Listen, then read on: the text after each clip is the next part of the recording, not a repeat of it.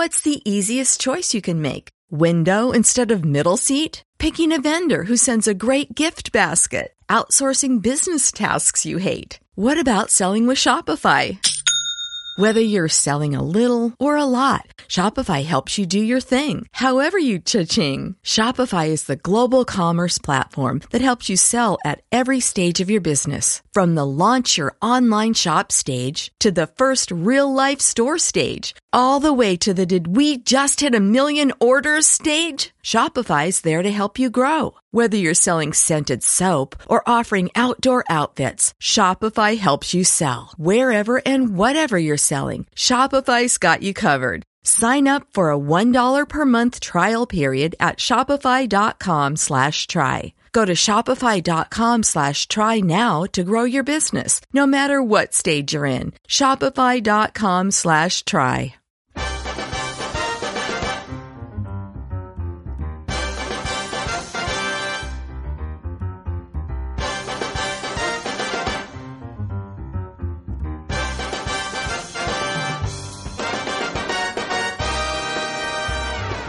Buenas tardes y bienvenidos al programa número 34 de la segunda temporada de Habla de Cine.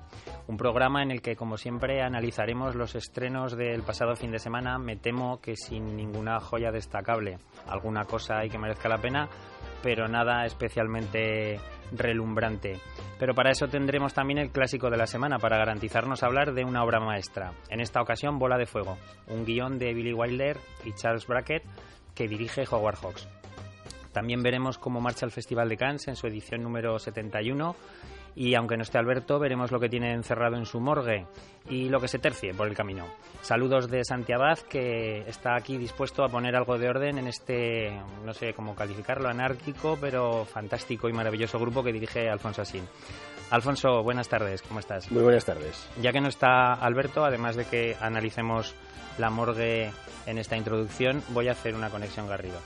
La semana pasada teníamos como invitada de lujo a Alexandra Jiménez, que nos hablaba, entre otras cosas, de su personaje en Super López, Luis Alanas. Y ayer nos dejaba la, la Lois Lane original, Margot Kidder.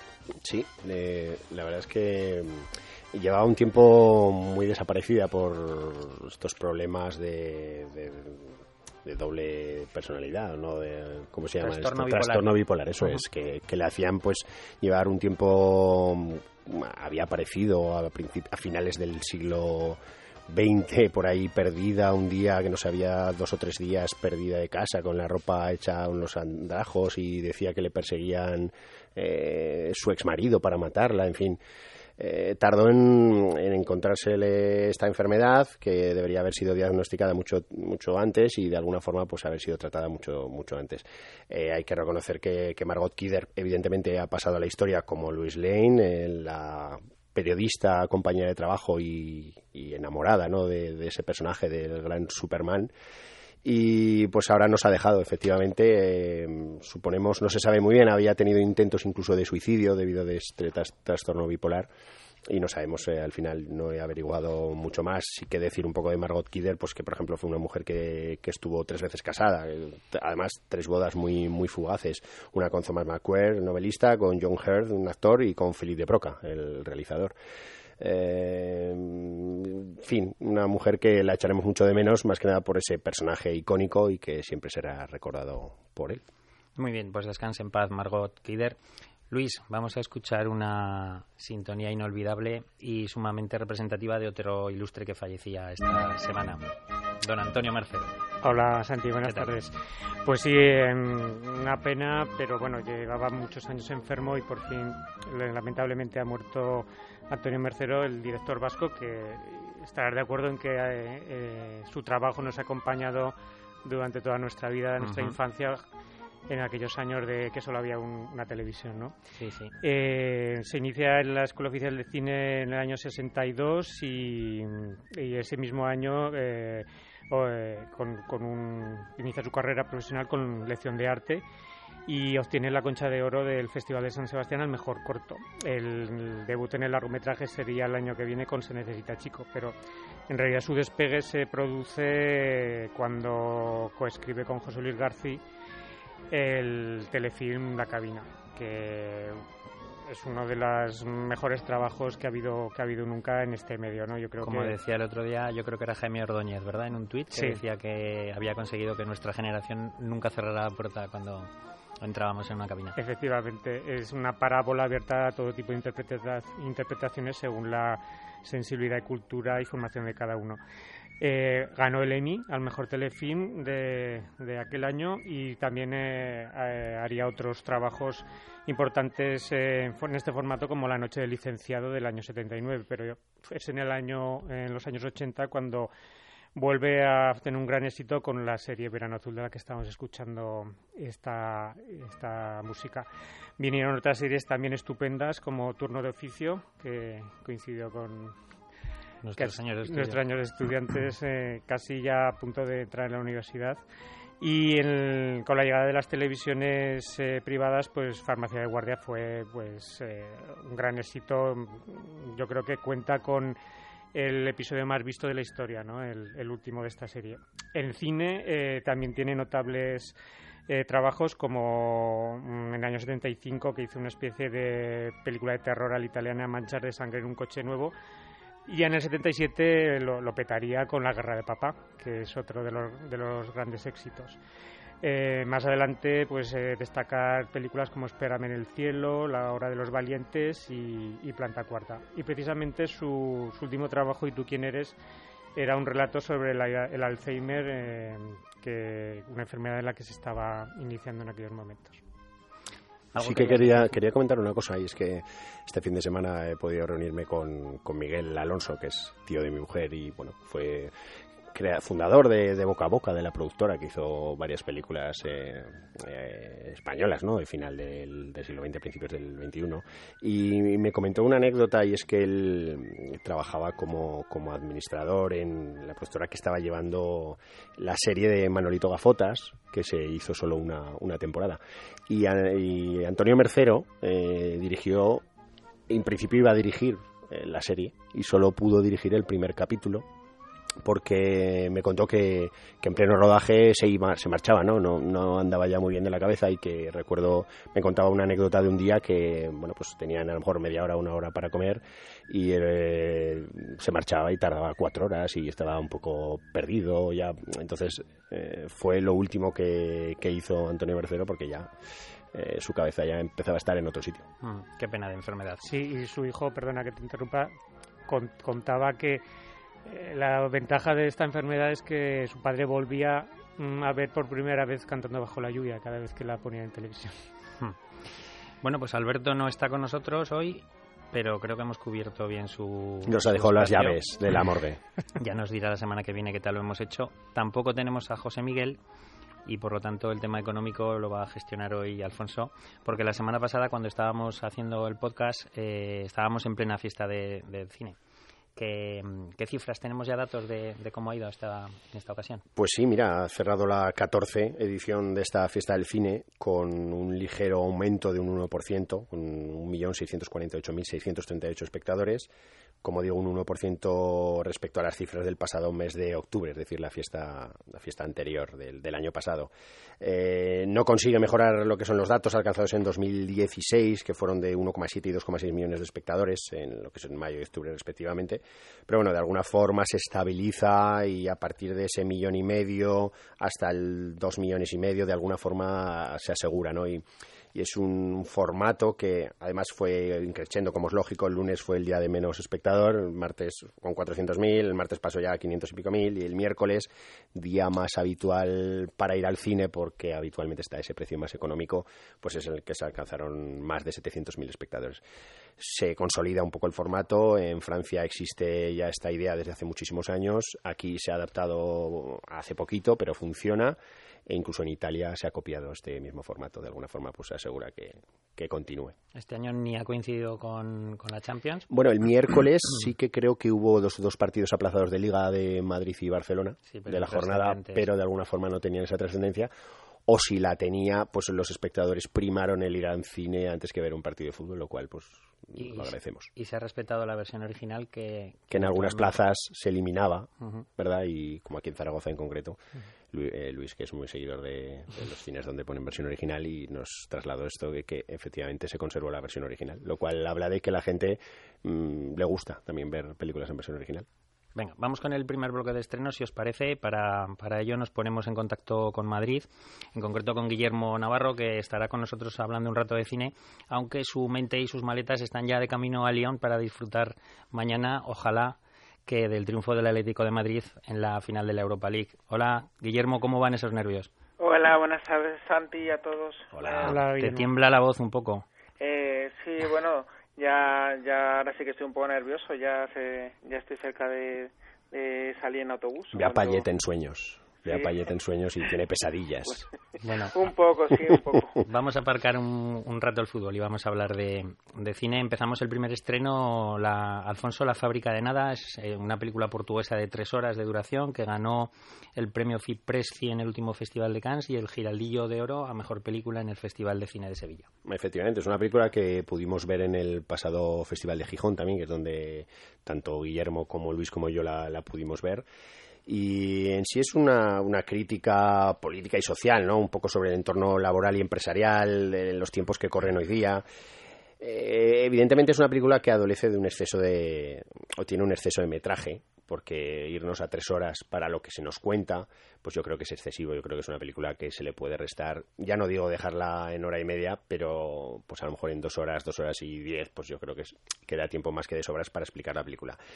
El, como bien has dicho, está dirigida por Pedro Piño, el realizador portugués, y en ella se nos cuenta cómo un grupo de trabajadores, pues un poco más o menos de, un día para otro, pues se encuentran que la empresa se cierra, que se están desmantelando, llevándose elementos de la fábrica y no queda poco más que saber eh, hasta qué día o qué día les van a despedir y cuánto va a ser su indemnización, ¿no? Entonces, de alguna forma ellos pues se quieren eh, volver contra todo esto y tratar de generar o entre ellos ya no digo levantar, pero tratar de, decir, bueno, pues aunque sea sin empresarios, nosotros somos capaces de dar sentido a esta fábrica, de trabajar en ella y bueno, como digo, es una película que, mm, que realmente hay momentos que a lo mejor profundiza demasiado en según qué personajes, en la importancia de la familia a la hora de ayudar a todos estos trabajadores que en el día a día estamos viendo, ¿no? que, se quedan sin trabajo y el, trauma que, supone, el problema para las familias que supone y cómo son el apoyo para, para poder sobrevivir a todo esto. ¿no? La película yo creo que inicialmente no sé si tenía si iba a ser así, he escuchado que, quizás iba a ser un musical, yo no lo sé, es cierto que en la película tiene una sección musical que es totalmente inesperada, a mí me sorprendió y, dentro de tan, tan inesperada y sorprendente pues me gusta, ¿no?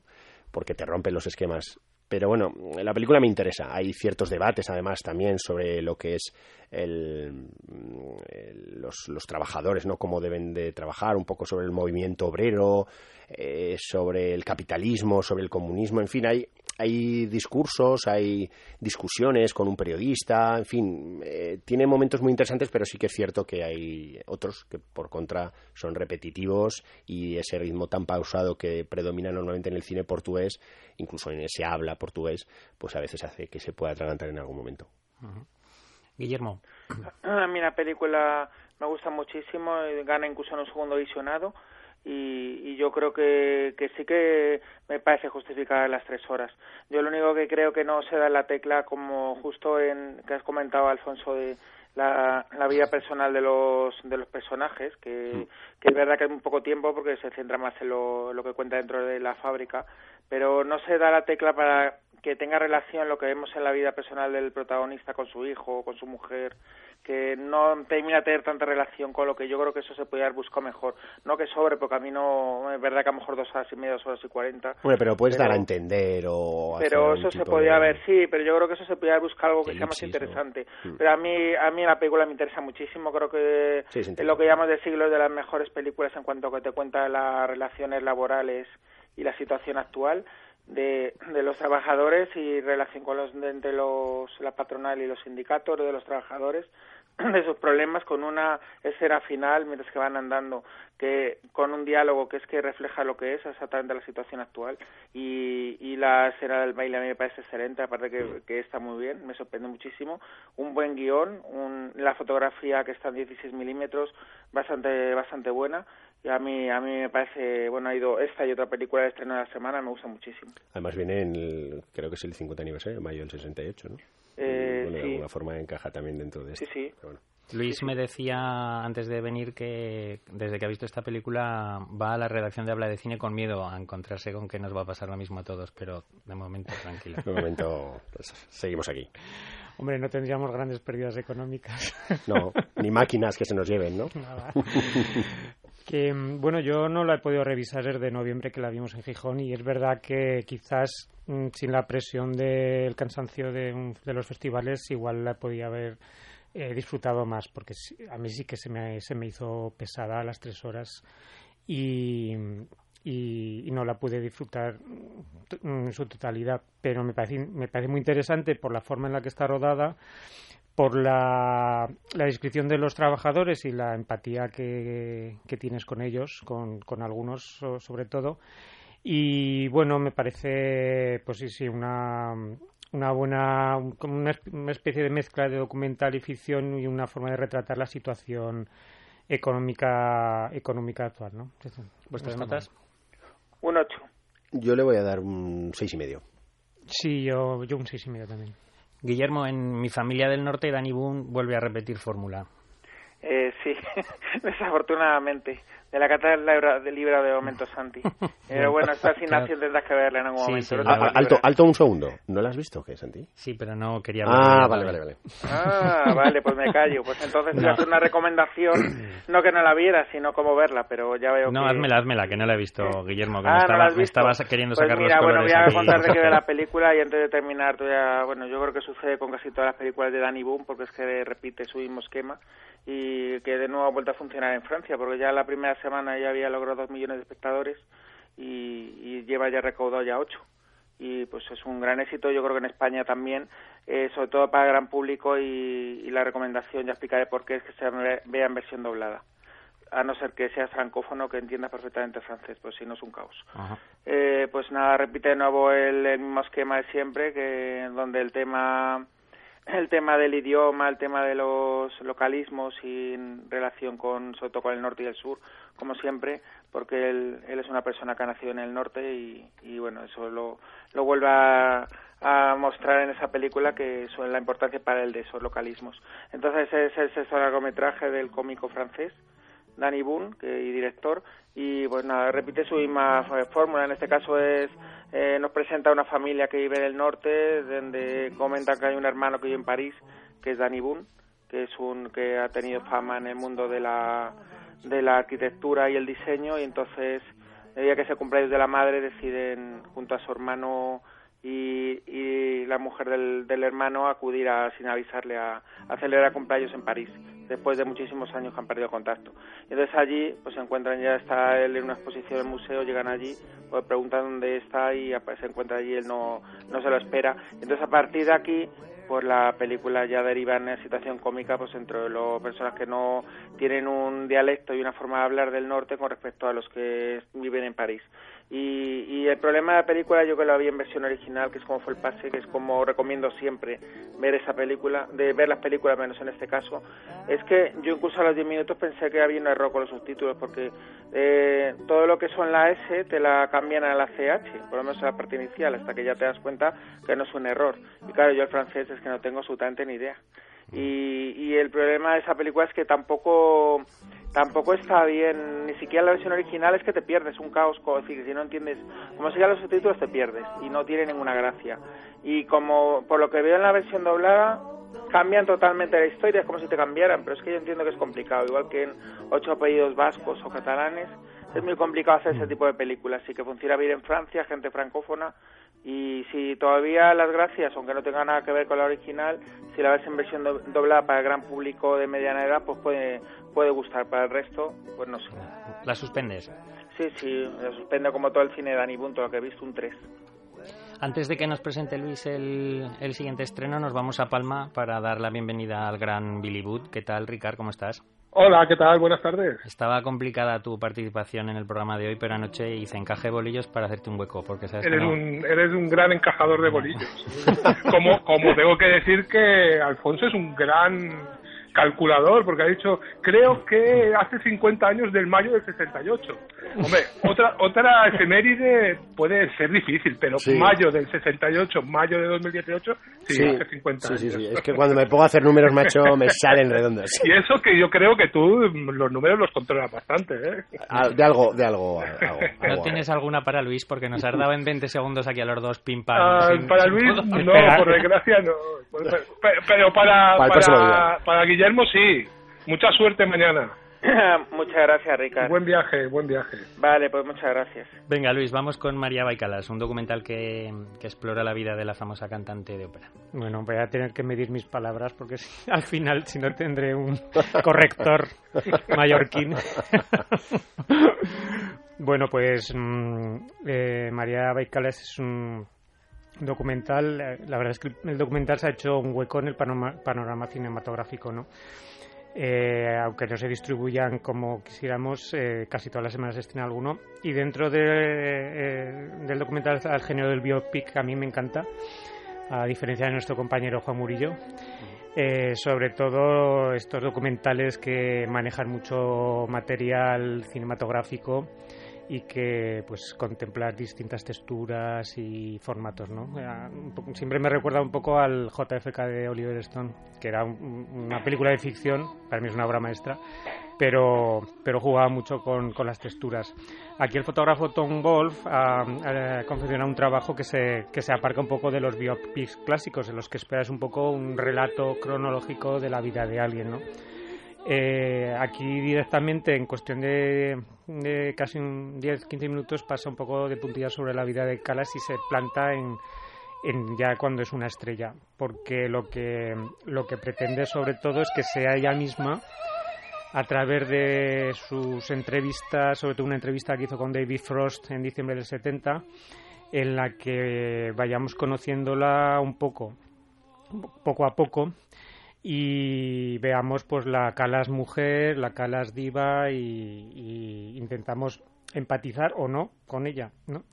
En lo que no, no sale de su propia boca tenemos la, el, la voz de Fanny Ardant, que se encarga de, de leer algunas, algunas eh, mm, una correspondencia privada de, de la, de la cantante, ¿no? Em, son dentro son- eh, la película quizás para los que no conozcan mucho la, la vida de Calas puede ser un poco confusa porque no no identifica mm, muchos personajes con los que con los que se relaciona Es- incluso a mí me costó mm, identificar al marido y casi se, se centra sobre todo en, en una figura que es la de Onassis, ¿no? que tuvo una importancia vital en, la vida de María Calas. Fue uno de esos amores platónicos imposibles eh, que les acompañó hasta el fin de los días de ambos. ¿no? Em, cuando digo que puedas empatizar o no con, con la cantante, eh, se debe a que en algunos momentos mantiene unas posturas que, que son un poco reaccionarias con lo que podamos manten- pensar hoy en día, ¿no? Pues ella decía que para lo más importante para un- una mujer era tener un hombre y hacerle feliz, ¿no? Y que por eso habría renunciado a su carrera. Entonces tiene unas, unas posturas un poco contradictorias, ¿no? Porque fue una mujer que se entregó a, a cuerpo y alma a su, a su carrera, ¿no? A, a- a buscar un nivel artístico insuperable. La película mm, eh, es generosa a la hora de ofrecer números musicales. Eh, quizás al que no le guste la ópera es un buen momento para conectar con los temas más famosos de, óperas como Madame Butterfly, La Traviata o, o Norma o Carmen, ¿no?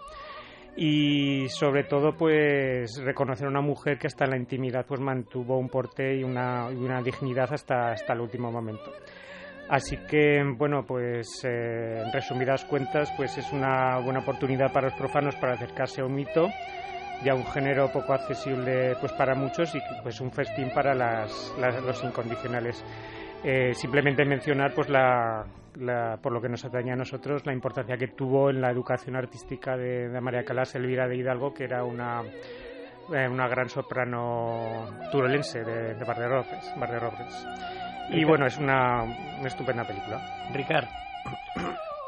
Yo, yo no quiero hablar porque, porque si suena esta maravilla, que suena de fondo, ah, mi voz no hace más que estropearlo. Yo ya me he callado, ¿eh, Ricardo? me refería a la mama muerta de, de Andrea Chenier de, Humberto Giordano, como bien dice Tom Hanks en, Filadelfia, ¿no? que es la, el área que, que recita él. y que aquí tiene una importancia en este documental, la, la dejan para un momento importantísimo. A mí me encantó, a mí este documental me encantó yo soy, me gustan mucho los documentales, creo que es un género a descubrir por mucha gente, porque parece como que es un género menor y yo no sé si de un tiempo hasta parte o siempre ha sido así, pero yo no lo considero así. Y este concreto me encantó porque creo que tiene tres pilares eh, básicos para, para que me guste a mí por lo menos y creo que a mucha gente.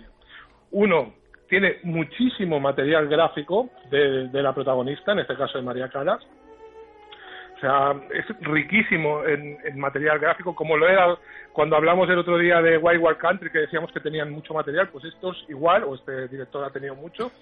Además, creo que en algunos casos es inédito. Segundo, porque yo creo que la historia de esta mujer es perfecta para un melodrama. Es, es, que ni yo creo que un guionista si quisiera crear un melodrama no sería capaz de crear una cosa tan perfecta como la vida de, María Calas, porque realmente eh, es una chica en principio humilde, que tiene un talento impresionante por, por algo, que en este canto sería el del canto, la, la, lírica y tal. Un talento único y que mm, se enamora perdidamente, locamente, desesperadamente de un hombre muy poderoso de Aristóteles Onassis que resulta ser un simple coleccionista de, mujeres importantes y la destroza, la destroza. Ella es muy frágil, muy débil y realmente, como ha dicho Luis, tiene un concepto de la vida. Yo no, yo ahí no, no estaría de acuerdo en el sentido de que de, que, o sea, no era ella que tenía este concepto, sino yo creo que era un concepto, mm, quitando casos eh, muy concretos, era un concepto muy general, muy generalizado. Esta señora es una señora de familia griega que la criaron de una manera y que por muy bien que cantase nos encontraríamos millones de casos de grandes artistas que, que tienen ese concepto en esa época. Hoy en día, evidentemente, eso está muy mal visto, ¿no? Pero uh, creo que su vida es un, melodrama perfecto y el otro pilar que es imprescindible es la música. No existe película en el mundo con mejor banda sonora que esta, porque aquí tenemos uh, compositores de esta banda sonora que se llaman Verdi, que se llaman Bellini, que se llaman Puccini, que se llaman Giordano, que se llaman uh, los mejores compositores de ópera de la historia, con la mejor cantante de la ópera de la historia, no pueden hacer una mala música. Por lo tanto, creo que esos tres pilares bien bien unidos como están en este documental convierten esta película para mí en una muy buena película. Muy, muy, muy buena. Guillermo. Eh, es que ya con lo que ha hecho Ricard poco puedo añadir. Nada, suscribo totalmente. Y ya, bueno, añado ante una cosa, que aparte los documentales biográficos, nuevamente hay una cosa que me echa para atrás, que las declaraciones a veces bastante pesadas, insistentes de, la gente que conoce a las declaraciones actuales de la gente que conoce al protagonista. Y en este caso es que no, no hay declaraciones, pues son todas en el momento, que aparte una gran labor de montaje de todas las imágenes y vídeos. A mí me parece de momento el documental del año, de lo que he visto del año, y yo que soy crítico con el cine francés, que, no me está gustando casi nada, esta, este documental me parece excelente. Voy a, voy a hacer un cine quiz, un habla de cine quiz rápido. ¿Quién ha sido la última actriz que ha hecho de María Calas? Española. Paz Vega. Correcto. ¿En qué película? Pues. Mm, sí, yo, yo me suena a mí esto. Sí, la veo a ella, pero ahora la película. María Grace de Mónaco. María Bay. De ah, También voy a decir una cosa. Yo me enganché hace un par de años a un telefilm italiano que dieron en Antena 3 o en Telecinco, no recuerdo, que era de cuatro horas, eran dos capítulos de dos horas, que era la vida de ella y Onassis, era María y, Aristóteles o algo así, que era un telefilm, bueno, de, segunda fila, no es que fuera... Pero me enganchó por, la historia, porque realmente es una historia cojonuda, es casi de culebrón esto. Me ha querido despistar Alfonso, pero no ha conseguido que se me fuera la cabeza. Vuestras notas. Yo un siete y medio. Yo creo yo voy a, voy a darle un 8 siguiendo mi norma, pero le podría dar un 9, ¿eh? Muy bien. Coño, pues dáselo. Ahí quedan vuestras. No, lo daré dentro de dos años cuando lo vuelva. Vamos a hacer un parón, como siempre, un alto en los estrenos y, y, nos vamos con el clásico de la semana para el que incorporamos a Fran desde Córdoba. ¿Qué tal, Fran?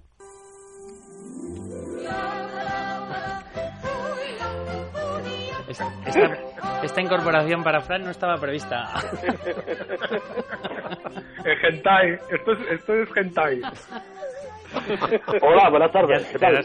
Te, das, cuenta que tienes sintonía propia tú. No, es la tuya. Es, el tono que te tengo puesto en el móvil. Ah. Curioso. Bueno, estás bien, ¿no? Eh, sí, sí, no sé a partir de ahora cómo estaré, hasta ahora cojonudo. Me tienes que descuajaringlar el guion. Descuajaringlar es un término muy aragonés, no sé si los que sois de fuera lo habéis entendido. Sí, sí, aquí perfectamente. Bueno, aquí vamos también, a... Aquí también se traduce como descojonar. Vamos al... que yo me estoy haciendo ahora, descojonándome de ti. Vamos al clásico. En, en, el año 1941 y como consecuencia de una de esas rocambolescas maniobras que hacían entonces los grandes estudios, que eran como pues como equipos de fútbol que cedían a las estrellas y las cambiaban a unas para algunos trabajos en concreto. Eh, Howard Hawks dirigió a Gary Cooper y Barbara Stanwyck en Bola de Fuego, una producción de Samuel Goldwyn basada en un guion, como decíamos en la introducción, nada menos que de Billy Wilder y Charles Brackett. La película tuvo cuatro nominaciones a los premios Oscar de ese año, pero se marchó de vacío en la, en la ceremonia, a pesar de que para muchos es una auténtica joya. Uno de esos muchos no es Billy Wilder, que no quedó muy contento. En el famoso libro de entrevista con Cameron Crowe decía que, que no le acaba de convencer mucho el resultado final, que en su momento estuvo bien, pero que vista con el tiempo no le había gustado nada. Pero para contradecir al maestro tenemos a Guillermo que la considera una, una auténtica maravilla. Guillermo, háblanos un poco de esta especial versión de, de Blancanieves y los siete enanitos. Eh, bueno, un, un inciso sobre que acabas de decir. Sobre lo del libro, el libro de Cameron Crowe, eh, efectivamente no, no terminó de convencer a, Willy, a Billy Wilder, pero aparte tampoco, tampoco congenió nada con Hawks, porque ya Hawks era famoso en esa época y es verdad que trataba de manera altiva, por lo menos eso es lo que comenta Billy Wilder. Sí, era un jetilla, era un jetilla que no pagaba. Sí, que no pagaba, efectivamente. Y bueno, pues nada, que dice que se queda por conocer a Gary Cooper y Barbara Stanwyck, y que con los que trabajaría posteriormente. Y nada, pues la, bueno, yo otra cosa rápida, bueno, lo, hago, hago al inciso, nada. Eh, voy a decir de qué va la, película. Eh, son ocho profesores eh, solteros que, que están recluidos en una fundación de Nueva York para redactar una enciclopedia, que cada uno recopila los datos sobre el campo en donde es especialista y con, un reparto de secundario, bueno, está encabezada Peco, está encabezada por Gary Cooper, que es uno de los profesores, el profesor de lengua, Bertrand Potts. Y, y la protagonista es eh, Barbara Stanwyck, que, que es eh, una cabaretera que conoce el protagonista eh, a mitad, bueno, he pasado uno, transcurrido unos minutos de la película. y sobre todo el reparto de secundarios con los otros siete profesores, en donde está Oscar, Oscar Omolka, que es el profesor de matemáticas, Henry Travers, el de geografía, Turi, Marshall, el, el de derecho, Richard Hayden, el de ciencias naturales, Audrey Matix, el profesor de historia, S.Z. Sakal, el de medicina, y Leonid Kinsey, el de filosofía. Eh, todos están recluidos ahí con la única presencia de, de su enfermera, que es Miss Bragg, que descuida para, intentar que no se que no sacar un poco el redir y que lleven pues su estado de salud sea bueno.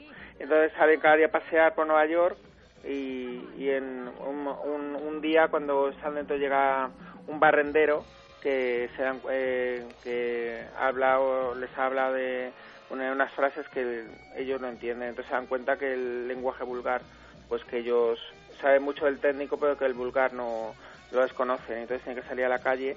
Decide el protagonista salir, salir con la libreta para, para que la gente, es decir, para ir por distintos lugares y que la gente pueda, pueda luego acudir allí a la institución para contarles un poco sobre lo que es la vida que ellos desconocen.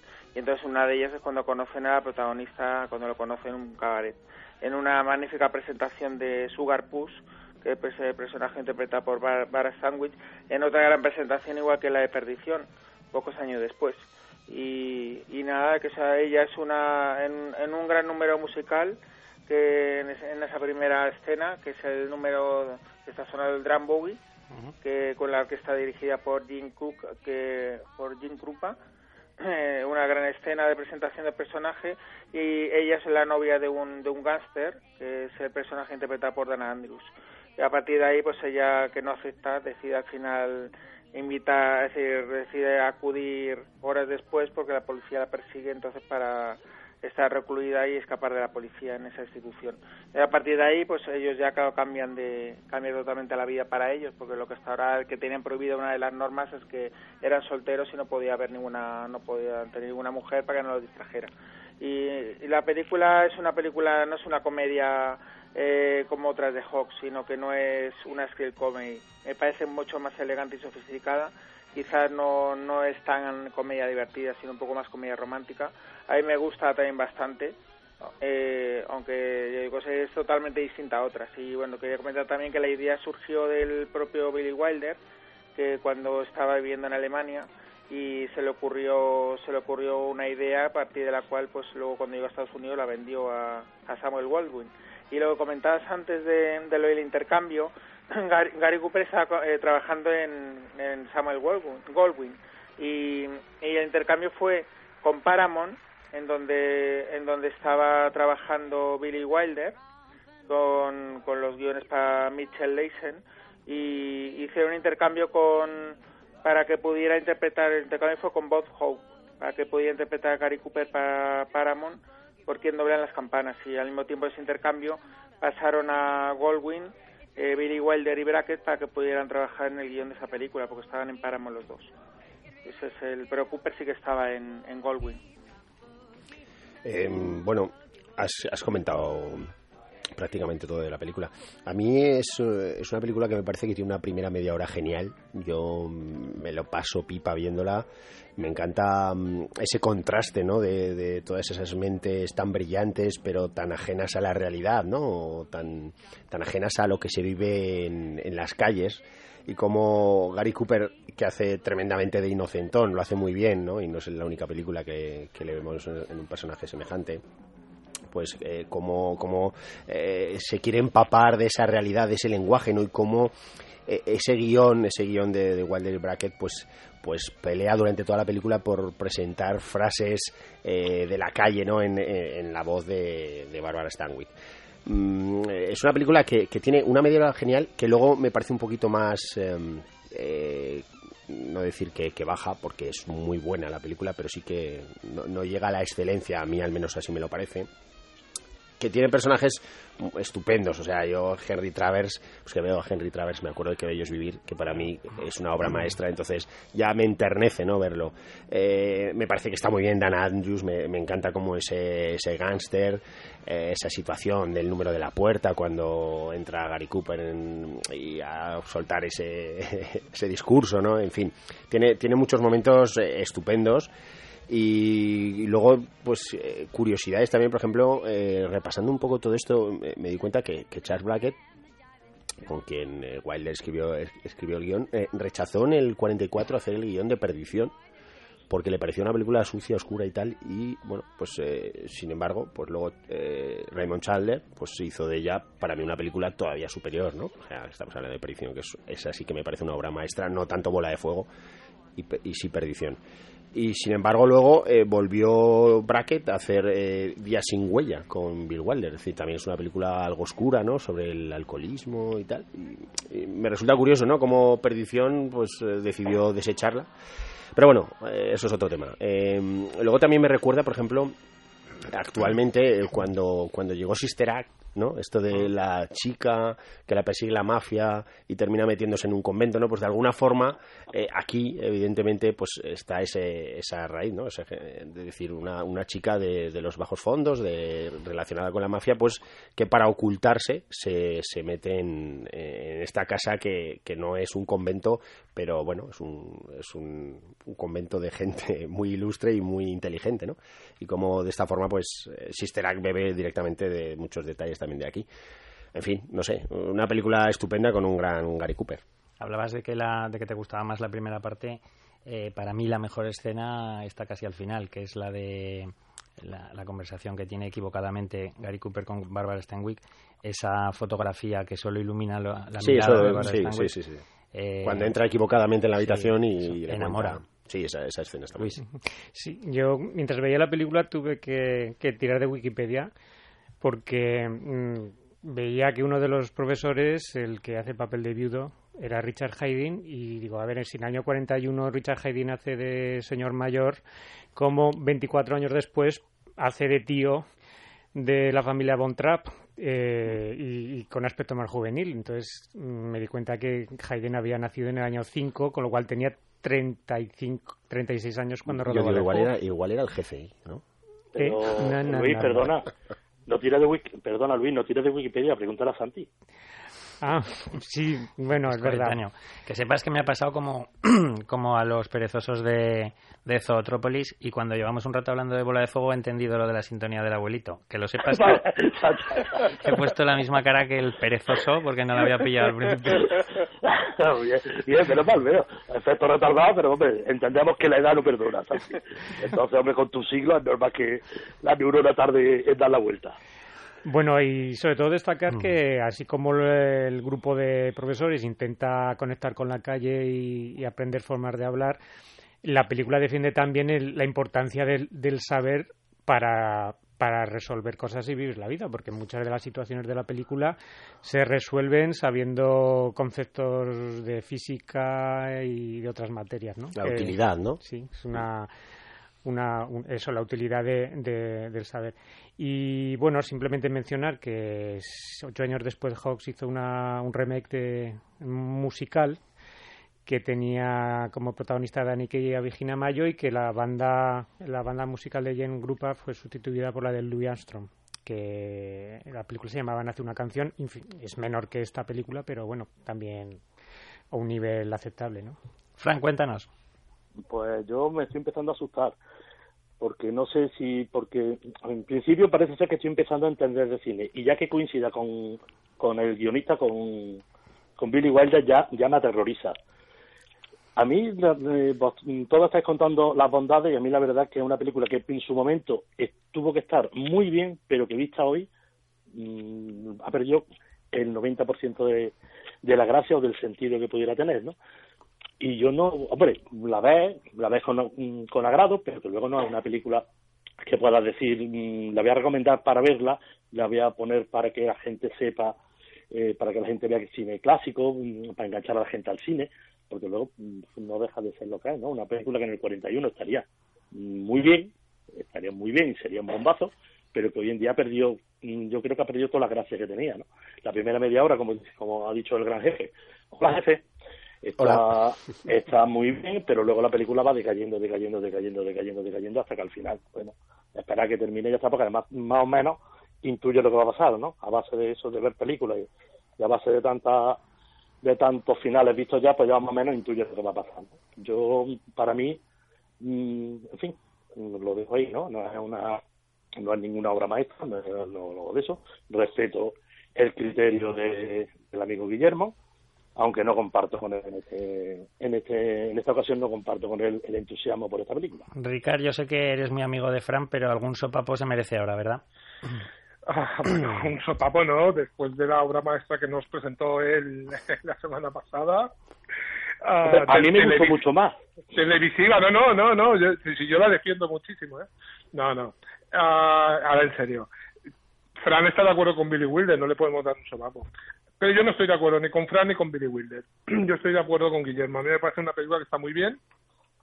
Todo lo contrario de lo que ha hecho Fran, yo creo que es una película que por ser del 41 se mantiene bastante bien, se mantiene el humor, el humor siempre es muy difícil. En cambio, yo creo que aquí hay momentos muy divertidos, um, la trama en sí también es muy divertida, eh, habéis dicho películas que recuerda y tal, a mí me recordaba a Con y a lo loco. Ya sé que no tiene no tiene exactamente la misma trama, pero esto de que de, estos los gangsters y tal me, recordaba a, lo de Con y a lo loco y tal. Creo que que Gary Cooper está muy bien, creo que Barbara Stanwyck está extraordinaria.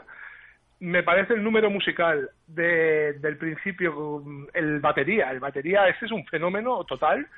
Mm, ya puede aprender el chaval que hizo Whiplash, porque realmente este sí que es un, da un auténtico espectáculo el batería y el numerito este que hacen luego en una en una mesa Barbara Stanwyck el batería con unas cajas de cerilla y súper bien iluminado por Greg Tolan, porque no hay que olvidar que el director de fotografía es Greg Tolan, yo creo que vale, ya vale, ese, ese numerito ya vale para toda la película. Ese, ese momento es fantástico. Y, y mm, yo el sábado pasado vi por primera vez la canción que España mandó a Eurovisión. Vi a los dos chicos que fueron. Qué bueno. Y sinceramente me, parece, me parece que casi 80 años más tarde uh, que se hicieran cosas tan buenas y tan atrevidas pues, en su momento, o sea, porque Barbara Stanwyck es una mujer muy sensual y tal, y que ahora nosotros mandemos una cosa tan tremendamente cursi y, lamentable como fue aquello, uh, me parece que demuestra que la película Bola de Fuego en algunos en algunos puntos todavía es más avanzada que, parte de la sociedad en la que vivimos. Muy bien, pues no sé si queréis añadir algo más, pero aquí queda nuestro. Sí, yo quiero decir una cosa. Guillermo. Eh, que voy a leer un texto de Juan que, como siempre, siempre pobre no puede entrar aquí en el a hablar de la película y que le gusta mucho y nada, es un texto rápido que escribió el otro día. Lo que nos dijo el otro día, que le tiene un gran cariño a la película, que le gusta más que la fiera de mi niña que es otra eh, que aparte otra comedia que le encanta de Hawks es su juego favorito que la vio con Lara eh, que vaya equipo de bola de fuego producción de Samuel Goldwyn fotografía de Greg Tolan historia y guion de Billy Wilder y Charles Brackett dos grandes estrellas en alza Stanwyck y Gary Cooper y la dirección de Hawks insuperable. Mi comedia favorita de Hawks. Me encanta la escena en la que Hawks enfoca a Cooper en plano medio, eh, medio sentado y se ve que no sabe hacer qué, qué hacer con las manos. Y, nada, pues eso, eh, que tal lo que ha comentado Ricardo, de la fotografía de Greg Tolan que, venía de no Kane y Cumbres cosas y, y que normalmente Hawks tiene una fotografía bastante convencional en sus películas y en esa aporta también algo de la luz y la profundidad de campo de Greg Tolan y la música de Alfred, de Alfred Newman también. Y ese final de Gary Cooper que parece un actor de cine mudo aprendiendo boxeo. leyendo, ¿eh? Leyendo ahí. y tirándose encima como, como se hacía en el cine en el cine mudo. Bueno, pues hasta aquí nuestro nuestro análisis de bola de fuego. Recordamos a, a los oyentes que nos pueden solicitar clásicos para, para que hablemos de ellos a través del podcast, de nuestra página web en Facebook, perdón, de nuestro muro en Facebook o de nuestro correo electrónico habla de cine gmail.com. Vamos a volver a los estrenos, pero antes despedimos a Guillermo con este pedazo de tema deseándote toda la suerte del mundo, que tengas muy buen viaje. Muchísimas gracias a todos, Santi, un saludo Santi, Alfonso, eh, eh, Luis, eh, Ricaria y San. Mucha suerte. Un abrazo. muchas gracias a todos. Y aprende francés. Eso, va, que aprende francés en un día. la felicidad y, y despedimos también a, a Ricard, que ha hecho el esfuerzo para estar acompañándonos este ratito y, a ver si la semana que viene tenemos más tiempo con él. Un abrazo, Ricard. Un abrazo. Un abrazo, adiós. Nos quedamos con, con Fran para este segundo bloque de estrenos. Fran, Noctem es una película española de intriga, de terror o de qué es? Pues es la película que tú y yo eh, podríamos haber pensado en cualquier sábado por la noche.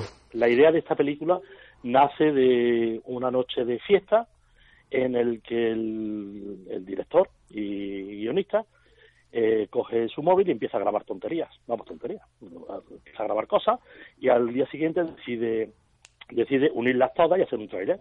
El resultado que, que saca es tan, tiene tan buena acogida y es tan bueno que deciden hacer una película. Y entonces se pone mano a la obra y, y eh, la película tarda un, casi dos años en hacerla, eh, nada más que en, buscar a en buscar al protagonista tarda un año, que es Adrián Lastra, y el director es Marcos Capotaz. Y nos cuenta la historia de que desaparecen dos amigos y, al año siguiente, en, las playas de unas playas de México o de, vamos, del Caribe, aparecen los móviles rotos y los recuperan para ver qué ha podido pasar. Entonces los meten, los meten en las máquinas para sacar y ven que hay una gran cantidad de vídeos. Entonces empiezan a ver los vídeos y ven y ven todo lo que ha ido pasando desde el principio, ¿no? Y la película, la verdad que, hombre, es una, es una cosa que hemos visto varias veces, pero que, bueno, a mí me ha resultado bastante entretenida, ¿no? Está interpretada por Adrián Lastra y Ale González, que hacen de Adrián Lastra y, Ale González, y luego está también eh, Carla Nieto, Esteban Piñeiro y, Mariana Hernández. Y, con sobre esta premisa, pues vamos mostrando vídeos. En principio es una película que está grabada con móviles. Me imagino que habrá también más cámaras de lo que parece, pero bueno, es todo subjetivo, o sea, todo en primera persona. Eh, se ve grabándose y se ven moviendo los, móviles. Y es una película de terror con con elementos paranormales, de parapsicología y demás. La película, bueno, está entretenida. No, yo no soy ningún fanático del tema de, de las películas de terror y demás, pero bueno, a mí no me, no me ha desagradado, que, que, ya, que ya no es poco. ¿no? Yo no sé lo demás. A ver. Bueno, a mí me parece que, que es una película trasnochada. Me refiero que, que ya desde el proyecto de la bruja de Blair eh, se han hecho muchas películas eh, y, españolas, sobre todo la saga Rec tiene es un, es un, gran ejemplo de películas basadas en lo que llaman el phone footage, ¿no? el, material encontrado y sacado a la luz. Eh, a mí no me, no me convence. Eh, primero, el, hecho de que los personajes interpreten a sí mismos, a mí restan credibilidad a la película. Preferiría que interpretasen a, a otros personajes y no a Adrián Lastra. Porque mm, eso, eso no me convence. Y luego, la forma en la que están rodados o grabados esos vídeos, pues primero, eh, no me parece convincentes. Encima se le añade música con lo cual pues eh, se resta bastante credibilidad. Eh, hay, mm, el 70% de la película son sustos tramposos, pues un tren que pasa o chisproteo de, la videocámara. Y, creo que, mm, que, que, se han hecho ya muchas películas, tanto en España como en Estados Unidos, como para dejar ya el género cerrado. Y, que cerrado y guardado ya efectivamente mm, que, que vengan mm, bueno si me dices que es una película hecha entre amigos y para hacerse cuatro risas bueno lo puedo entender pero es que se han ido a Punta Cana a, a rodar, o sea...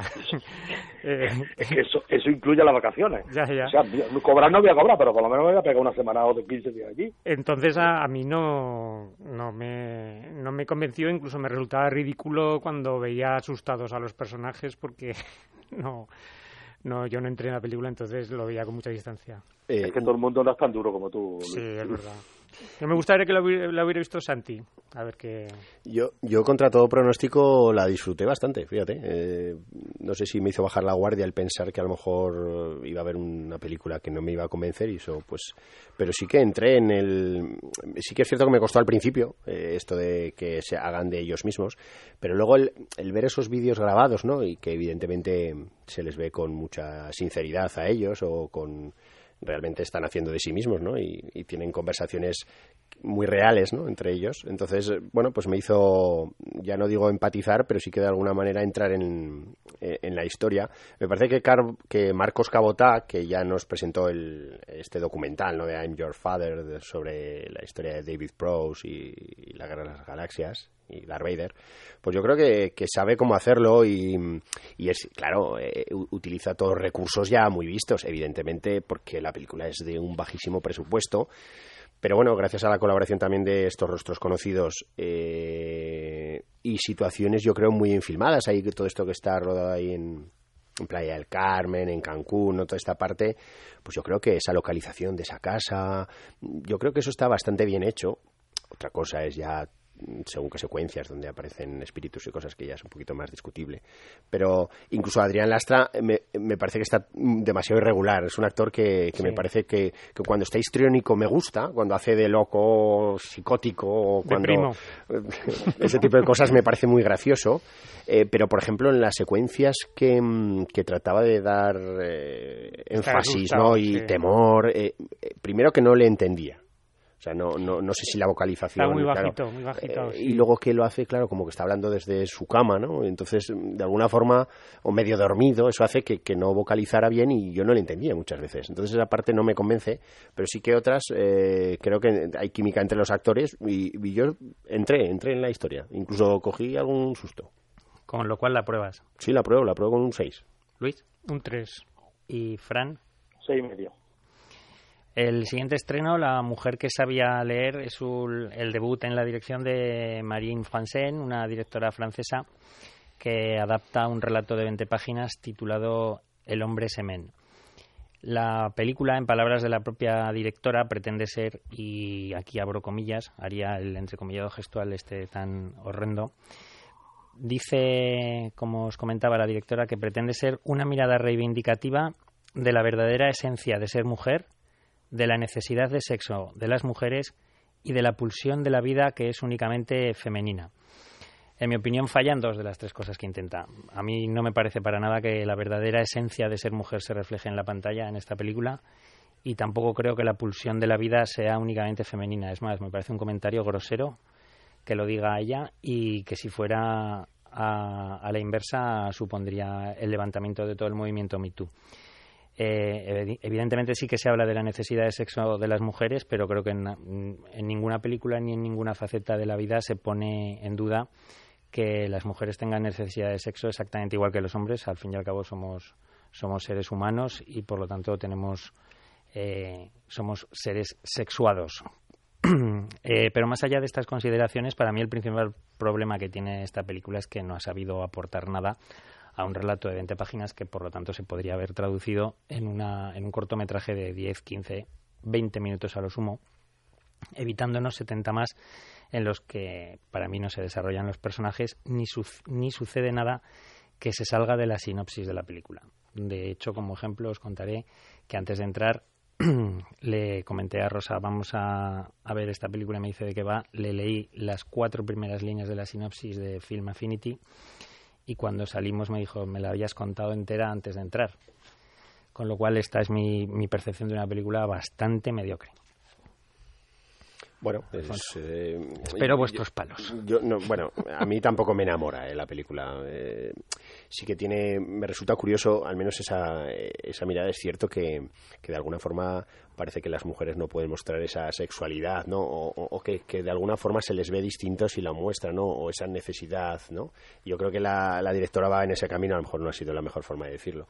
Pero sí que la película de alguna manera es como eh, hace una es un sembrador, ¿no? Porque no sé si realmente la traducción eh, podría ser por ahí también, ¿no? Eh, además es alguien que les ayuda metafóricamente con la siembra de un campo, ¿no? Y que aparece allí en un mundo, en un instante, ¿no? Donde Napoleón III pues eh, ha eliminado a todos los hombres, ¿no? De, está en contra de la República y elimina a todos los hombres que estaban por allí, ¿no? A favor de la República y se queda en una, en una localidad, pequeña localidad, las mujeres al cargo, ¿no? Entonces ellas tienen que desempeñar toda esa labor. ¿Qué ocurre? Que en ese grupo de mujeres pues hay muchas en una edad joven, ¿no? Y, y muestran las inquietudes que tienen por, no solo por, por tener o no tener un hombre en su vida y tener sexo, sino también por procrear, porque consideran que, pues, bueno, pues les llama la maternidad de alguna forma, ¿no? Entonces, eh, llegan a un pacto muy curioso inicial que, que hace que luego eh, la presencia de,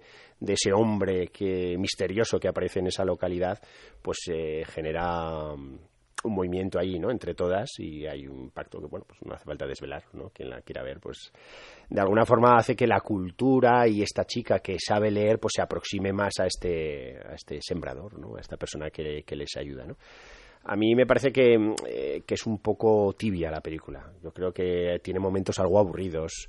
Y, pero sí que me gusta un poco ese conflicto que, que puedes ver venir o no, ¿no? Un conflicto que que está ahí, que subyace en cuanto a, vale, estos hombres han desaparecido, aparece este hombre, pero eh, estos hombres han muerto, no han muerto, van a volver, no van a volver, la situación que se puede... A mí en ese sentido sí que me interesó ver cómo evoluciona y qué sucede, ¿no?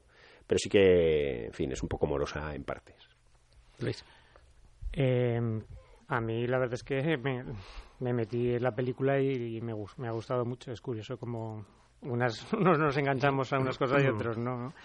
Y es verdad que, como, antes mencionaba Ricard referente a la María Calas, que me bueno, me comentaba lo que yo había dicho de que pues, tenía una postura reaccionaria, pero también él ponía de manifiesto que era que la, la época quizás era la forma de, de, sentir de ella y de muchas mujeres, y hablamos de los 50-60 del siglo XX, aquí en esta época todavía más. Estamos hablando de un, de un pueblo donde la gente vive para para el trabajo y para que haya manos para ayudar y, y es todo como más básico, ¿no? Entonces, el, eh, es, a mí sí que me creo que, pues que, que estas mujeres que piensan que los hombres no van a volver, porque dado de ellos donde, donde están ubicadas y tal, piensan que no van a volver. Entonces, que pueda aparecer un hombre y que, y que pueda mm, hacer este pacto de el que venga, pues lo compartiremos, es, me parece bastante creíble. Luego,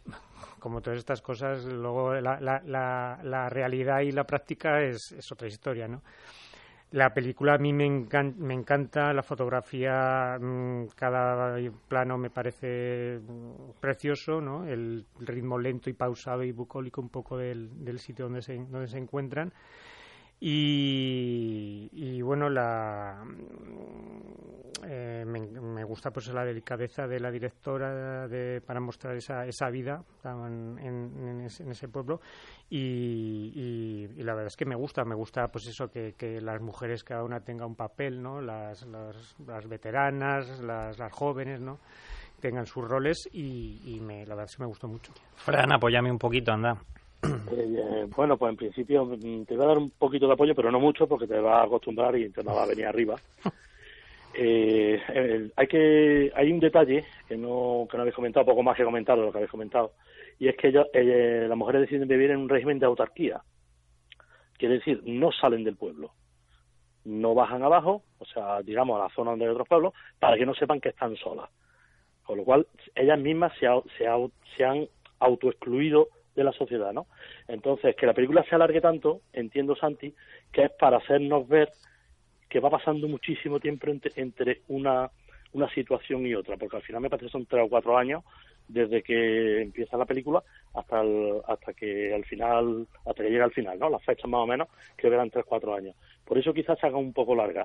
La película mm, se hace larga Fran se hace larga por eso y porque la recogida del grano es en tiempo real o sea, yo terminé de ver la película y me sueltan ahora en un, en un campo de, de almazán y que me veo capacitado de recoger, de cosechar yo, porque aprendí.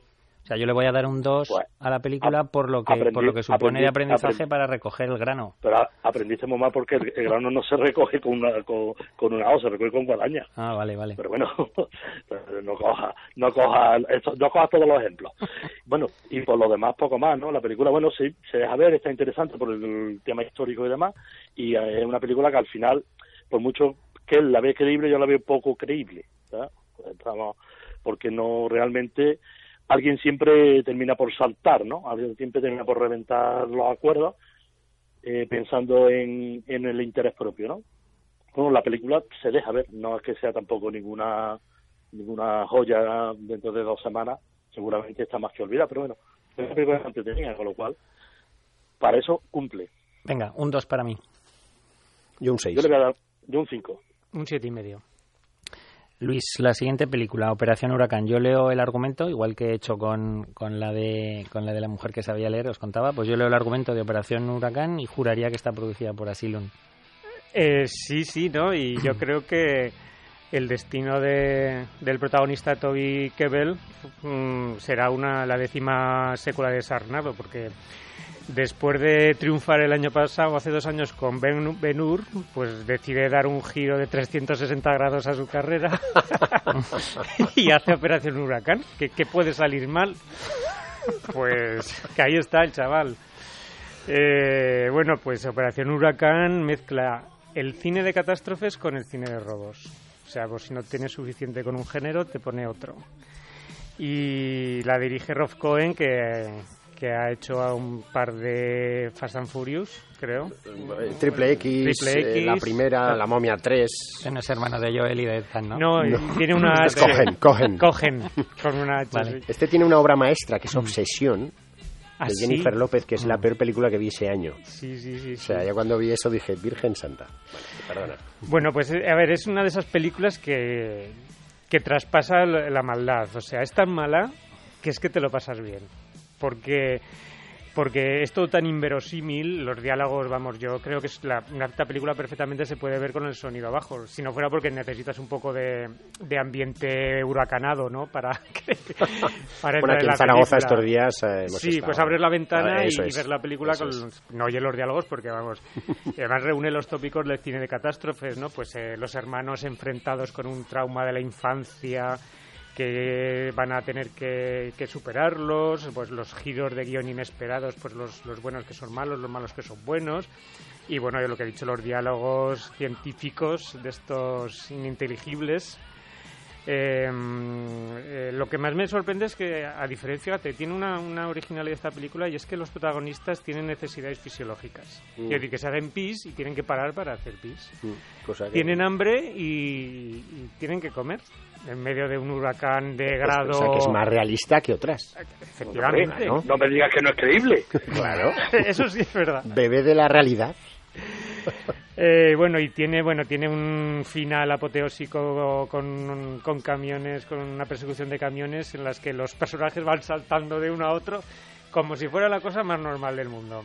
Eh, bueno, es, es- divertida y, y- y, vamos, se ve y se olvida. Aparte de Toby Kebbell, que acabamos de nombrar y le auguramos una gran carrera, pues está Maggie Grace, que ha sido la, la hija de Liam Neeson en Venganza 1, Venganza 2 y Venganza 3, y nada más y nada menos que Ben Cross, que yo creo que salía en Carros de Fuego, ¿no? Era uno de los protagonistas de Carros de Fuego. De fuego. Es el policía eh, de la localidad que es malo malísimo. Yo no me acuerdo. Sí, el, el- bueno, el que hace, el que hace el sheriff de la, de la película, o sea, del- de, la localidad. Eh, bueno, pues eh, que es una película para ver con palomitas y armas follón. Una obra maestra, por favor. Yo, a mí me están entrando ganas de verla.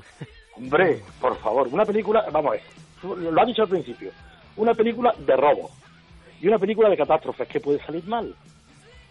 Un kilo y medio de palomitas, Todo. seis litros de, gin- de gin tonic y a disfrutar del espectáculo. Es eso, con cuatro, gin tonic con cuatro amigos al lado en el... Ya en- está, es una película, es una película de entretenimiento y es lo que es, una película para verla de entretenimiento. No tienes que buscarle ni los tres pies al gato, No, no, no, evidentemente. si lo-. Evidentemente la carrera de camiones es de traca. O sea, porque el que conozca un camión, un camión no pasa de 90 ni tirándolo cuesta abajo. O sea, ya que se ponga a correr y se adelanten como si fuese en Fórmula 1, eso ya es de traca. Pero bueno, uy, perdón, los spoilers. Oye, y, no, y es curioso en los, en los huracanes los selectivos que son, ¿no? Para absorber a los malos y que los buenos no. Hombre, porque eh, tú ten en cuenta que hay un meteorólogo que que dice tira para la izquierda, tira para la derecha. Es verdad. Ah, hombre, tío, que, que, es que está todo, está todo pensado. O sea que soy muy negativo, estoy acostumbrado a ver nada más que obras maestras. Y joder, cuando llega una película de verdad, así, para disfrutar, para no pensar. Una película que es para no pensar. En cuanto se le pasen las arcadas a Alfonso que le han empezado a dar cuando hemos empezado a hablar de esta película, podrá decir algo.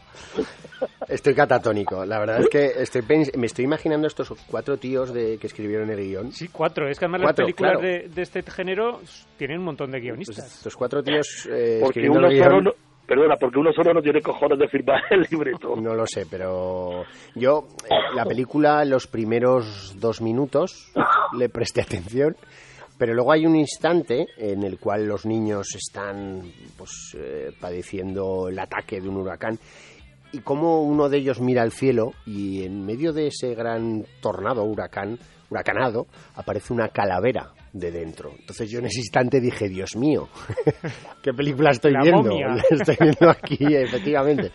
Entonces ya, y ya, bueno, fue un decaer absoluto, me parece un, bochorno absoluto de película. quizás me falta humor para este tipo de películas, quizás, lo reconozco, no me gustan las Arnado y todas estas, yo sé que José Alarcón, nuestro flamante fichaje en habla de cine, me dará una colleja cuando, cuando me vea, y Ricard también, ¿eh? pero no, no comulgo con esto, lo siento, eh, me parece una absoluta pérdida de tiempo y tengo muchas cosas que hacer como ver esta ridícula de película. Un cero para mí. ¿Un cero de Alfonso, Luis? Yo la pruebo con un 5. ¿Y Fran? Un seis y medio, por favor. La mejor película de la semana va a decir todo eso, por favor. Bueno, pues así te despides con buen sabor, con una buena nota, Fran. Te vamos a dejar hasta la semana que viene. Un abrazo fuerte. Venga, un abrazo, chicos. Hasta luego. Y vamos a hacer un pequeño alto en el camino de los estrenos para hacer un breve repaso a cómo está el Festival de Cannes que empezaba la semana pasada. Sí, pues eh, comenzó con la proyección de la película española, todos lo saben, de Asbar Farhadi. Y bueno, si queréis comentamos algunas de las películas que se han proyectado y que la verdad es que tienen bastante buenos comentarios. Sobre todo la, la película de mm, Alice Rowe Watcher, eh, eh, que por cierto, ah, Lázaro Felice, no, no he encontrado el título, eh, una directora que ya quedó a las puertas de la Palma de Oro hace unos años con El País de las Maravillas y que aquí pues ha generado bastante buenas críticas sobre mm, hablando de un caso de un caso real eh, que se desarrolla en una plantación de tabaco y, que, que, bebe un poco de películas del neorealismo italiano como la, la Terra Trema o el cine de Vittorio De Sica. También mencionar que Spike Lee mm, está volviendo a primer plano con, con la proyección de la película Black Landsman, eh, que se basa en las memorias de Ron eh, Stallworth, primer policía afroamericano de Colorado que consiguió eh, infiltrarse en el Ku Klux Klan, que tiene, tiene moles, ¿no? es una película en la que domina el humor y en la que los miembros del, del Ku Klux Klan aparecen como, como, pues, como patanes, ¿no? Y trata de demostrar Spike Lee que, que la gravedad de, un tema tan serio no está reñida con la, con la comedia. Cuenta con la participación de, del veterano Harry Belafonte. Eh, Gaspar Noé, que hace un par de años estrenó en Cannes la película en 3D eh, Love, pues eh, ahora proyecta Clímax, en la que un grupo de jóvenes bailarines se reúnen en un caserón perdido en medio de la nieve para ensayar coreografías de su obra y acaban en una fiesta que da paso a una espiral de sexo brutal y ultraviolencia. Mm, mencionar que aparece entre los actores la maravillosa Sofía Butela Butella. Butella. Butella. Eh, Corera vuelve eh, con Shoplifters antes de empezar el rodaje de su primera película francesa con Juliette Binoche, Catherine Deneuve y Manuel Señer. En, esta, en este caso, de nuevo habla del tema de la familia, que si la determinan los lazos de sangre o, o pueden construirse vínculos más fuertes sin que haya consanguinidad y no llega un poco a la crudeza de su, de su mejor película, que es Nadie sabe, ¿no? Mencionar también que Powell Pawilowski, el realizador de Ida, eh, estrena también Cold War, una película que se desarrolló ya en los años 50 sobre un pianista encargado de crear un grupo de hombres y mujeres formados para promocionar la música popular del país y se enamora de una de, una de las candidatas. Entonces es una especie de historia de amor a lo largo de, de más de una, de una década y la que pues eh, el director hace una película atemporal, ¿no? que podía ser un homenaje al, al cine de, de, antaño, ¿no? De nuevo con, con el blanco y negro y una concisión formal y de, de duración, solo 80 minutos. Eh, mencionar así la representación española de, por parte de Jaime Rosales, que estrena Petra con, con Bárbara con Bárbara Lini. Y esto es un poco lo que... ¿Cuándo termina el festival el domingo? Supongo que el sábado o el domingo. Con lo cual la semana que viene tendremos ya el palmarés y podremos darle un, un repasillo. Aún tienen que, que, que, hacerse la Premier Mundial de Solo, de Han Solo. Que nos llega aquí el viernes que viene. Bueno, pues hablaremos de todo esto la próxima semana. Vamos entonces ya con el tercer y último bloque de estrenos para el, para el que nos va a acompañar y para el que damos la bienvenida a José Antonio Alarcón, otro colchonero que se está mordiendo las uñas. José, ¿qué tal? Buenas tardes. Oh, hola, buenas tardes. Esto que es una encerrona, ¿no? Una novatada. ¿Por qué? No, pues me llaman así de repente y no tenía ni idea que, que iba a salir hoy, ni idea. No, bueno, es que es la mejor manera de que des todo de, de ti mismo. De esto es una, digo, esto es una todo en todo regla. Yo ya estaba pensando, digo, esto a lo mejor ni me, ni, ni, me saludan ni nada, me tiene aquí todo el programa. ya lo estaba pensando. Era para que desconectaras un poco del fútbol y, y te centraras en los, en los estrenos de, bueno, de, la semana. Bueno, el café ya lo tengo frío, o sea que... bueno, José, ¿verdad o reto? Da, da mucho miedo este, este truco o trato en la versión original, ¿verdad? Bueno, miedo, miedo. Esto no da miedo ni nada. es un tío duro, joder. Es, no, no, ¿sabes lo que pasa? Que es que es una película que hemos visto ya eh, 200 veces. Además, que es un, ya, ya no es que digas que te la sabes, es que además ya sabes el orden en que van a morir las, los personajes. Dices, primero va a morir este, luego el otro, luego, o sea, es que es, es que, vamos, te sabes toda la película. Bueno, la película, eh, ¿la ha visto alguien más? No, eh, no, no, no, no. vamos, esta no le da miedo ni a Santi siquiera. Vamos, bueno, la película es pues unos jóvenes que van a celebrar el Spring, el Spring Breaker, que es, bueno, si conocéis como las vacaciones de primavera que tienen en, los, lo, en las universidades en Estados Unidos. Uh -huh. Y bueno, pues siempre se suelen ir a sitios así como México, sitios de, de playa, pues eso, para sexo, alcohol, un poco de todo. Y estos amigos se van a, a Playa Rosarito, ahí en México. Y bueno, pues allí les proponen hacer juego este de verdad o reto. Y bueno, por lo que parece en principio un juego así, pues el típico juego inocente, pues cuando regresan descubren que, que bueno, pues que, que, hay algo más detrás y todo se vuelve muy siniestro. La película, bueno, pues es lo que he dicho, o sea, no, no, no asusta en ningún momento, te la sabes de memoria, pero desde el primer, desde el primer, eh, primer asesinato y bueno, pues yo que soy muy fan de este género, pues hombre, yo me, me lo pasé bien, o sea, entretiene y ya está, pero por ejemplo gente como Alfonso, que es gente más seria, o, o Luis, que son gente seria, pues saldrán saldrán asustados. José, yo de...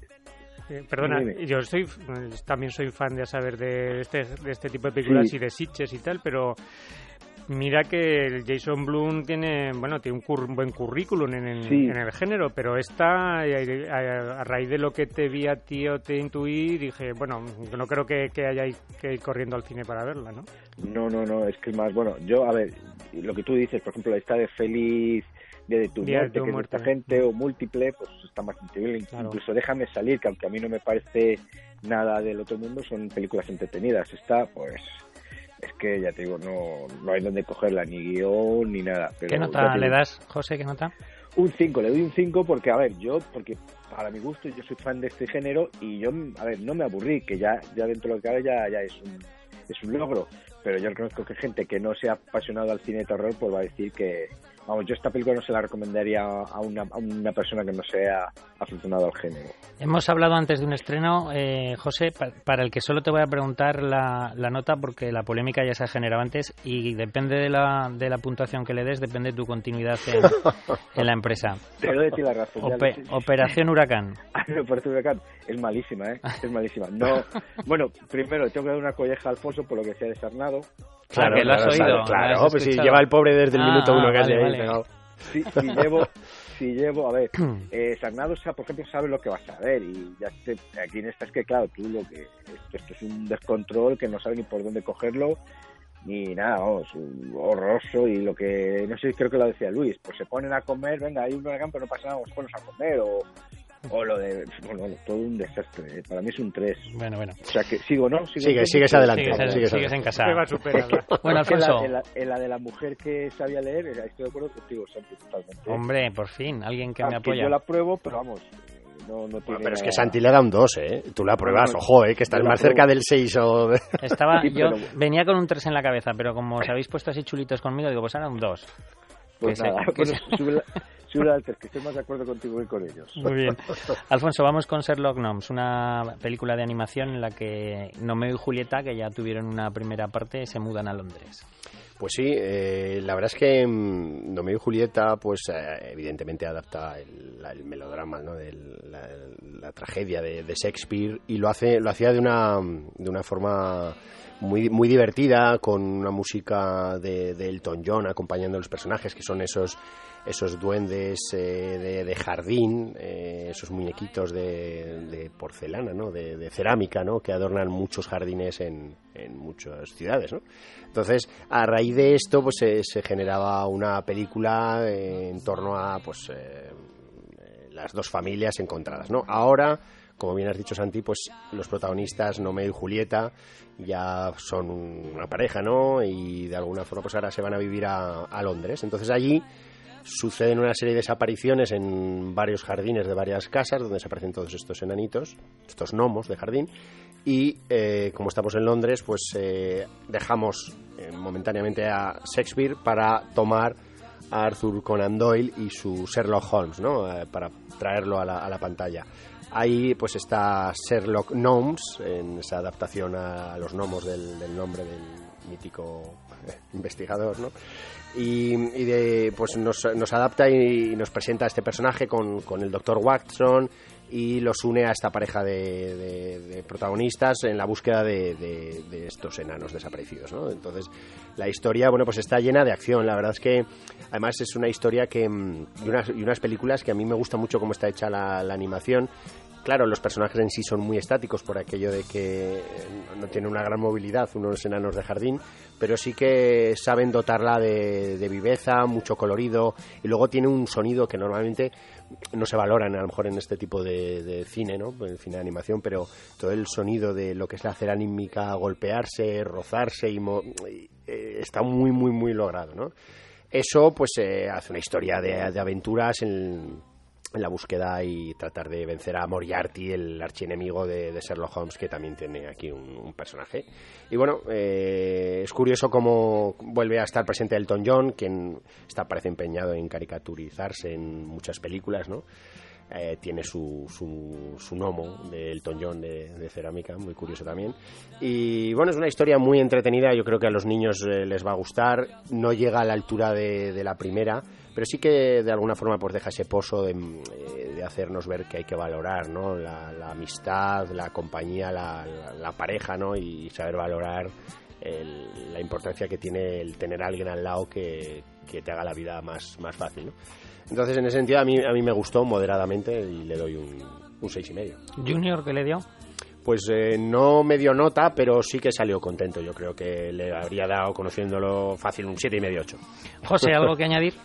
Pues, hombre, ¿cómo voy a llevar la contraria, Alfonso, en mi segunda semana en el, en el grupo? No, no es plan de, de llevar la contraria. No, totalmente de acuerdo con lo que ha dicho, ¿eh? no, no, no vamos a incidir más. Y muy divertido lo que es eso, lo que dice Elton John, las canciones.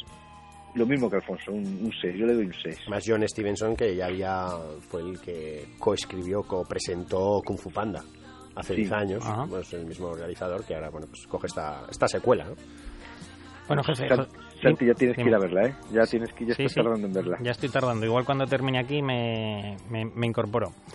Para, para el siguiente estreno estaba asignado José Miguel, que no nos ha podido acompañar y como es un tío inteligente ha cedido su papel a- al jefe. Alfonso, eh, tensión entre francotiradores en The Wall. Eh, bueno, pues es una, una película muy minimalista. Es una historia, efectivamente, entre dos eh, francotiradores que en Irak, pues cuando en principio ha terminado la guerra, pues eh, todavía hay unos soldados que quieren eh, asegurarse de que ha terminado esta guerra y de que la paz se, se halla en Irak, cosa que está muy lejana sin duda. Y bueno, pues se encuentran con un francotirador y, y en esta, bueno, en, este, en una zona con un muro y como uno queda totalmente, eh, digamos, eh, abordado por este, está bajo la mirilla del, del francotirador iraquí, un, un francotirador que, que solo le iremos a hablar, pero no lo veremos, y lo cual amplía un poco la, esa sensación de agobio que empatizas con ese protagonista, ese soldado americano de perfil bajo, eh, que está acechado por, por este francotirador, apenas se puede mover. Y la historia, como digo, muy minimalista, es un poco en esos diálogos eh, que se establecen a través de radio entre este francotirador americano y el, y el iraquí. Es cierto que muchos de estos diálogos pues son un poquito deficitarios e incluso se, eh, hay algunas conversaciones un poco, a mi modo de ver, algo ridículas o, o, que no entiendes de alguna forma cómo este iraquí es tan ilustrado en ciertos momentos. No quiere decir que los iraquíes no, te, no puedan ser ilustrados, pe, ni mucho menos, pero, pero parece que, no sé, parece más bien un profesor de universidad eh, el que está acechando a este soldado más que a lo mejor un francotirador de la calle, como él dice, que es una persona sin, sin formación militar ni nada, ¿no? Eh, en cualquier caso, eh, la película está dirigida por Doug Liman, que pues eh, tiene ha hecho recientemente la de Barry Seal eh, con Tom Cruise y sobre todo Al filo del mañana, que es una película que a mí particularmente me, me gusta bastante, esta de Tom Cruise y Emily Hunt. Emily Emily la, que Emily repetía, Blunt. la que se repetía el día. Eso es, que repetía, que de hecho va a hacer una secuela, me parece que el año que viene o, o dentro de ya. dos. Bueno, es, un- es un actor, es una- perdón, un director que sabe, sabe filmar y le, le da cierto tono y tensión en momentos. A mí no me desagrada la película porque me gustan todas estas que se des- desarrollan en espacios cerrados, en poca que claustrofobia, ¿no? Que trasladan esa claustrofobia al espectador, pues, pues me gustan y no, no me desagrada del todo la película. José. Eh, pues nada, igual es lo mismo que Alfonso, la verdad es que parece que nos hemos puesto de acuerdo. Yo me acuerdo que la vi en Sitges y ya la vi de los últimos días. Digo, pues esta película tiene que estar bastante mejor de lo que yo pienso porque ya los últimos días estás cansado y la verdad es que sí me, me resultó muy entretenida. Me recordó mucho una que también que se estrenó, una que se llama Minds, no sé si os acordáis de un... Sí, la de de un- Armie Hammer. Eh, eh, sí, efectivamente, y, pero vamos, para mi gusto esta es mejor Mucho porque mejor, la otra sí, a mí eh, aburría y en cambio esta ya por lo menos sí mantiene la tensión durante la, la hora y media y a mí me, me- me gusta, me gusta la película. Eh, pu- a esta película, además, a diferencia de 12 Valientes, que hablamos la semana pasada, que es más panfletaria y tal, a mí mm, me da la sensación de que tiene bastante crítica a, la, a, la- a los Estados Unidos, ¿no? A la actuación de los Estados Unidos en, En estos países, en estos sí, países. sí, sí. Eh, mm, también las diferencias culturales, pues, eh, aunque sea un poco, que comentabas, Alfonso, poco extraño, el, el, el francotirador tiene un nivel cultural, mientras los, los americanos pues se les ve bastante faltos de, de, ese tema, ¿no? Y luego, por supuesto, el rencor creciente que, que, que, que hay entre Oriente y Occidente y que, que parece que no, que no tiene vuelta atrás, ¿no? Incluso me, me parece que tiene un, un punto poco comercial, que generalmente al espectador americano lo que le gusta es ver que su país vence a vence al, enemi- al enemigo y, y esta película, mm, bueno, pues va por otros derroteros, ¿no? Así que en este aspecto yo lo veo positivo. Luego es verdad que me recuerda a, a otras películas como la última llamada de Joel Schumacher, ¿no?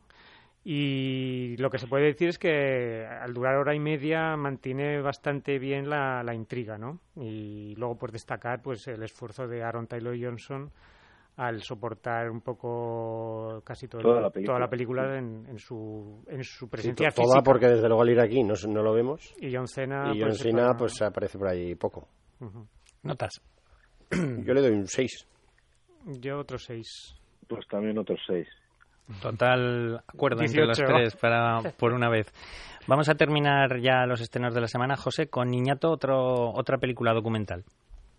Eh, bueno, Niñato es un documental ficcionado, por otra manera, de un joven que tiene dos, dos hijos y una sobrina que a los que tiene que cuidar y el chico está en París pero se dedica a- al rap. Eh, hace canciones de rap y bueno, pues su, su ilusión es eh, triunfar en el mundo del rap. Es durante hora y cuarto, pues el día a día de, este de este chaval, pues llevando a los niños al colegio, el, intentar eh, grabar canciones, producirlas, el vender sus discos mano a mano a, sus amigos.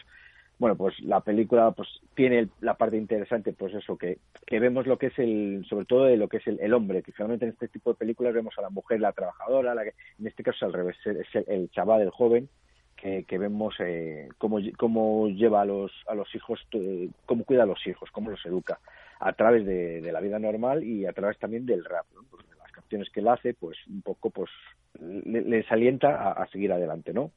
Eh, la película, pues hombre, no aburre porque son de siete minutos, pero sí es verdad que hay, hay escenas pues de las que a ti te gustan, Santi, de estas que, que ves a los niños cómo se despier cómo los despierta y vemos los 10 minutos hasta que los niños se, se acaban por, por despertar y se pone el calcetín, pues claro, dices, joder, no me cuentes, no, no, no me, no, me, no, me- no me enseñes todo el proceso de... No aporta nada, ¿no? No- Efectivamente, aporta. con dos minutos ya vale, no hace falta que me pongan los 10 minutos primeros viendo cómo el niño eh, no, no se levanta, se pone el calcetín, no sé qué, ahora la camisa, ahora no me vuelvo a dormir, pues claro, pero vamos, es una película que, que es bastante bastante interesante, sobre todo por eso, por la aportación que pues es un poco original de pues eso, sobre este chaval que cómo cómo hace cómo cuida el, día a día para para pues eso, educar a sus hijos. Parece ser que el director Adrián Or es, Sí. amigo, es amigo del cantante de David, eh, David Ransan, ¿no? Son Sí, también el- colegas. el director también Ah. eh, pues se conocieron escribiendo canciones de rap pues eran del mismo son del mismo eran del mismo barrio del mismo Mm. Sí. barrio y se conocieron pues haciendo canciones de rap y claro pues le chocó un poco el, el Mm. ver cómo el eh, cómo este joven pues Sí. no seguía pues yendo a conciertos y tal pero en su día a día pues Mm. era el, el cuidar de, de los niños A mí me, me, me- gusta, eh, me acabas empatizando con este chaval que es un tío majo, muy sensible y, y es curioso pues eso, que intente vivir de, lo que- de su sueño con, con la papeleta que tiene en casa, porque mm, al fin y al cabo Sí. eh, ti- tiene que tirar de padres y, y tal, ¿no? Y de, de una- lo difícil que es educar a, a unos hijos y transmitirle unos valores. Eh, decía el director que quería mm, estar presente, pero no, no establecer conclusiones ni tal.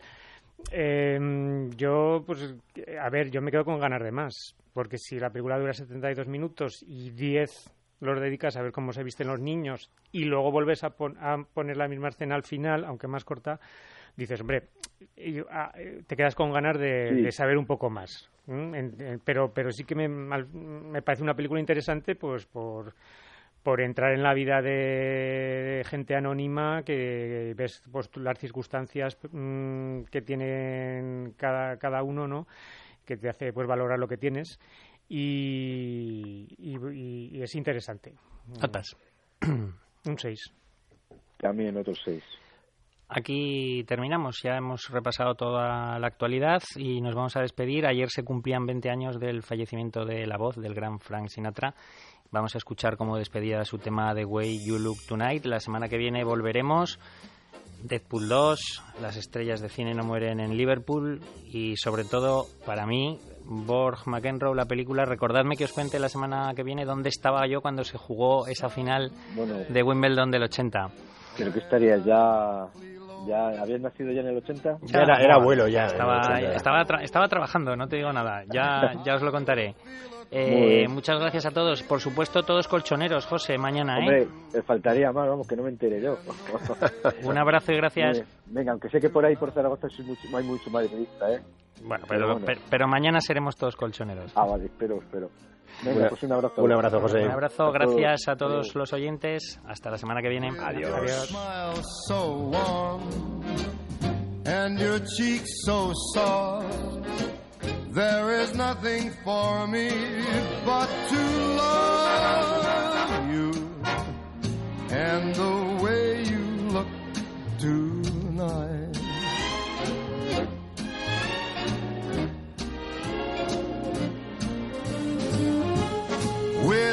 Word, your tenderness grows, tearing my fear apart. And that laugh wrinkles your nose, touches my foolish heart.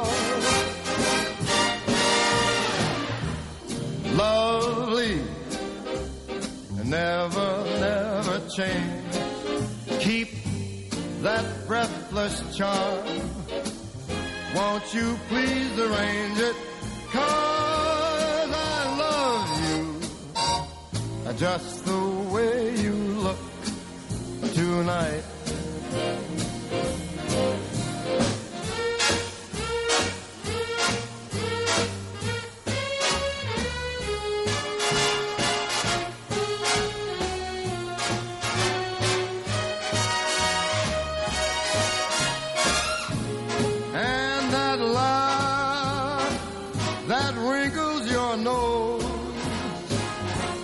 Touches my foolish heart. Lovely, don't you ever change. Keep that breathless charm. Won't you please arrange it? Cause I love you just the way you look tonight. Hmm. Hmm. Just the way you look tonight.